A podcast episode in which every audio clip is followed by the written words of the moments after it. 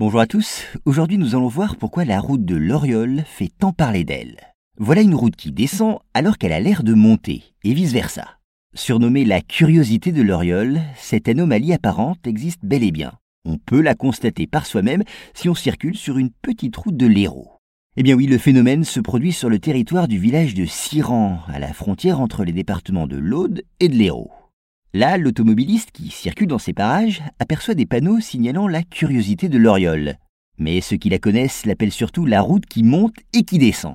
Après quelques kilomètres, la route amorce un virage en épingle à cheveux. Et si à cet endroit notre conducteur décide de mettre sa voiture au point mort, eh bien il ne peut manquer d'être surpris.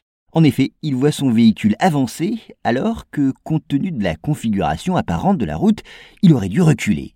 De même, si la voiture est placée dans le sens de la descente, la voilà qui semble gravir la pente. D'ailleurs, cette expérience insolite peut être reproduite avec un objet, une bouteille d'eau en plastique par exemple. Et vous pouvez même verser de l'eau sur la chaussée, le résultat sera toujours le même. C'est pourquoi cette anomalie apparente attire chaque année des milliers de curieux. Alors bien sûr, cette curiosité de l'Oriole a alimenté la controverse et suscité des interprétations très diverses. On a ainsi parlé d'une faille dans la gravitation ou de différences dans les champs magnétiques.